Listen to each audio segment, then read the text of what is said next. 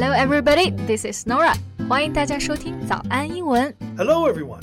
Welcome to Morning English. This is Colin. Colin，你平常都经常逛超市买菜吗？嗯、mm,，Not really. I don't cook often.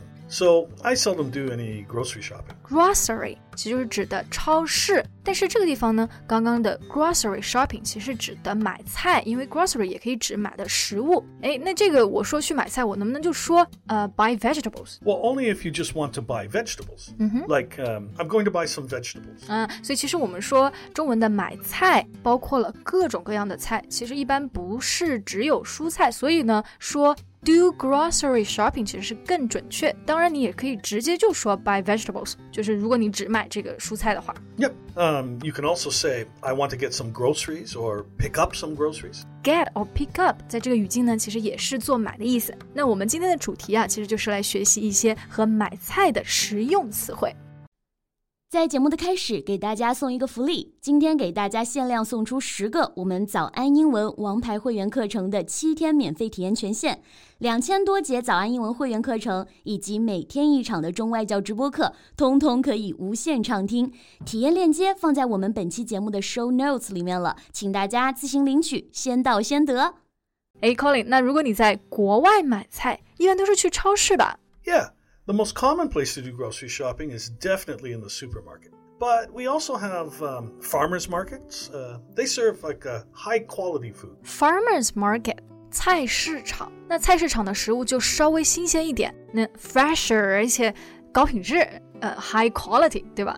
Yeah, yeah, yeah. Um, and many of them are also, well, maybe most of them are organic. You know, no chemicals, uh, no pesticides and such. At least they say so 那这种呃 organic food 就是有机食品嘛，no chemicals 无化学添加剂，no pesticide 就是无农药。不过这种 farmers market 好像通常都会有特定的时间开放，like weekends only, right? Um, yeah, you know, many uh, uh, of these farmers, they may have other jobs. And so they just sell the food that they grow in their gardens. Um, so, yeah, most farmers markets are temporary, but uh, some of the bigger, uh, more popular ones are permanent. OK, temporary 就是临时的，比如说 temporary job 就是一份临时工，而 permanent 呢就是这个词的 temporary 的反义词，表达的是永久的。这里的意思刚刚说到，嗯、这个 markets are permanent 就是指的 the markets will open every day。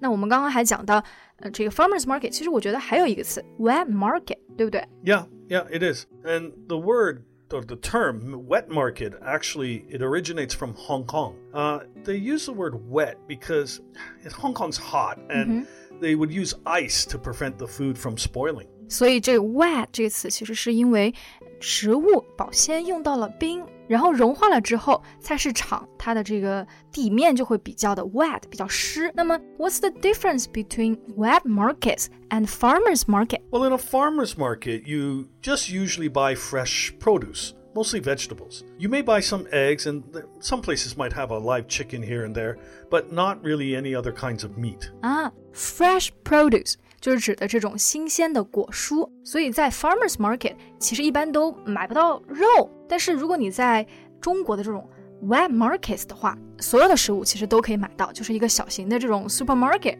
Yeah, in uh, North America, we don't have those kind of wet markets.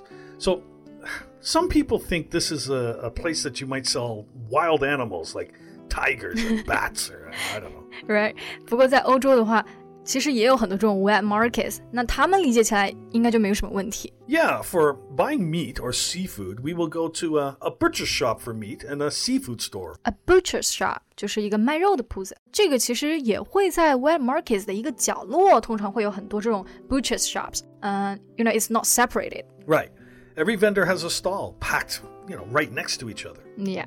Vendor 其实就是商贩，那 stall 就是摊位，这几个词其实最近非常火，因为有这个地摊经济。 Oh, yeah, I'm street stall economy. I'm Yeah. so happy that the street stall markets are back. They have everything. And, you know, they give me a taste of the real China. Right, right。我们其实可以用这个 set up a stall，或者叫做 run a stall，就是摆摊嘛，对吧？ So we can use um set up a store or run a store 表示就是买摊。比如说我跟 Colin 就可以来卖这个早安的周边，对吧？ Well, that's a good idea. 那不过在欧美的话，其实很少见到这种 street stall market，大部分就是 food truck 快餐车。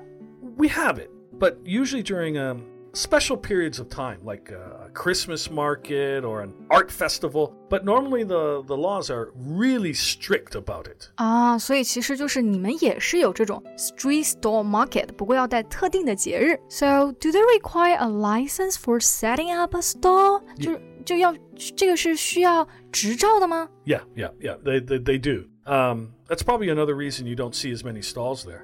啊、s o higher standards。我们刚刚其实学到了各种各样的这种 market 啊，那现在呢，其实我们可以聊一下在 markets 里面买的菜。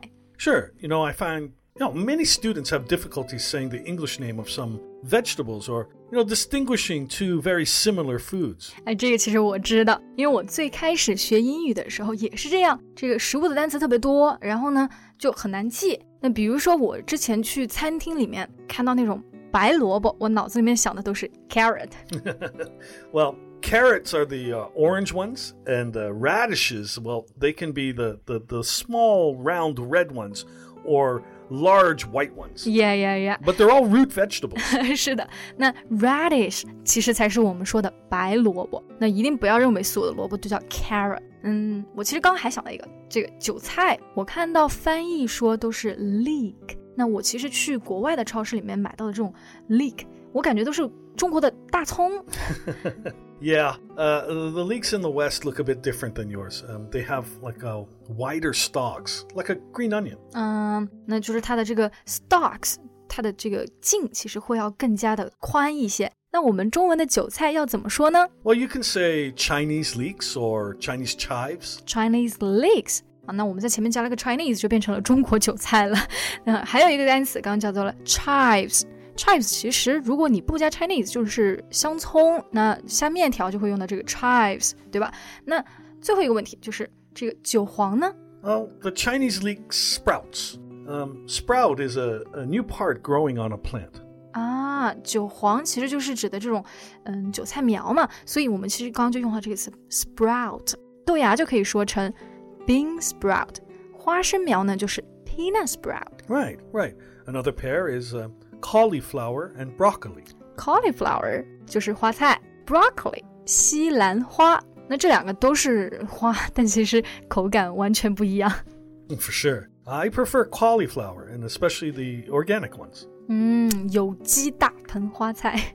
Right. Another thing I noticed is that when saying uh, 小龙虾, many people use the word lobster. lobster 的确是龙虾也没有错，不过是那种非常大而且很贵的龙虾。那我们吃的这种小龙虾其实叫做 crayfish。By the way, do you like eating crayfish? Oh, yeah. 口味虾. Yeah. It's really tasty, and uh, you know it's really popular in some places in North America too. But the only thing is, is I'm not very good at removing the shells. I agree. Removing the shells 就是剥壳，其实这也是我平时不那么喜欢吃小龙虾的一个原因。那说到小龙虾呢，就不得不提另外一个食物了，叫做螺丝， 长沙话就是梭罗。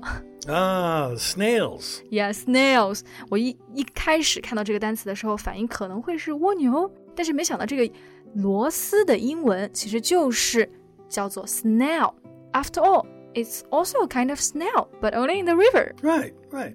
I remember trying um, river snail rice noodles. Well, it smells really bad, but actually, it has a very magical and amazing taste. 螺蛳粉是吧？这个 river snail rice noodle，看来 Colin 还是真的什么都喜欢吃。 Absolutely. But heads up that we also eat snails in the West. We won't write snails in our menu, though, or tell people s- the word snails. Otherwise, people would be surprised and uncomfortable. 那你们不说 snail，但是你又吃这个螺丝，那你们到底叫它什么 Well, we call it escargot. ？escargot Yeah, it's actually French. 啊！我说的这个单词感觉一点都不太 这个听起来不像英文。oh, it just sounds more posh to us. OK，那国外点餐的时候，这个其实就是这个 escargot，其实就是指的这个螺丝，法国版的啊。那中国的这个你就说 snail 就可以了。Right. 嗯哼。 那 another one I always heard, like some people always say, "Oh, I want a chicken legs," 鸡腿。 Well, actually, uh, we call that the chicken drumstick. drumstick 就是这个打鼓的时候鼓槌啊。那嗯，其实这个上头鼓槌的上头会比较大，所以还挺形象的，用来说这个其实就是鸡腿 drumstick。 Yeah. And um, or beef or lamb. We also don't say beef's legs, or we say it's shank. shank。其实我们说这种不同的动物的腿啊的这个部位，不会只是真的就加一个 legs。那其实刚刚的这个 shank 就是指的牛羊的小腿的部位。那猪腿应该也不会说 pig's legs，right？这个词其实大家都很熟悉，就是 ham 火腿。 Well, yeah, there are many other parts of the, the meat. A, a special name for each part. Yeah, but I think we can just leave it to the next lesson. Oh, sure, it's going to be very interesting. 没错，那我们今天关于买菜的讨论呢，就聊到这里啦。那你还知道哪些菜的英文名呢？或者说，你其实不知道这个中文很熟悉的菜英文到底该怎么说？那你都可以在留言区告诉我们哦。Well, you so much for listening. This is Colin.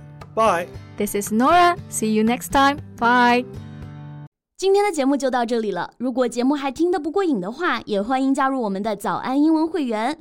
成为会员，您就可以无限畅听我们每天一场免费的中外教直播课，以及两千多节原创系统课程了。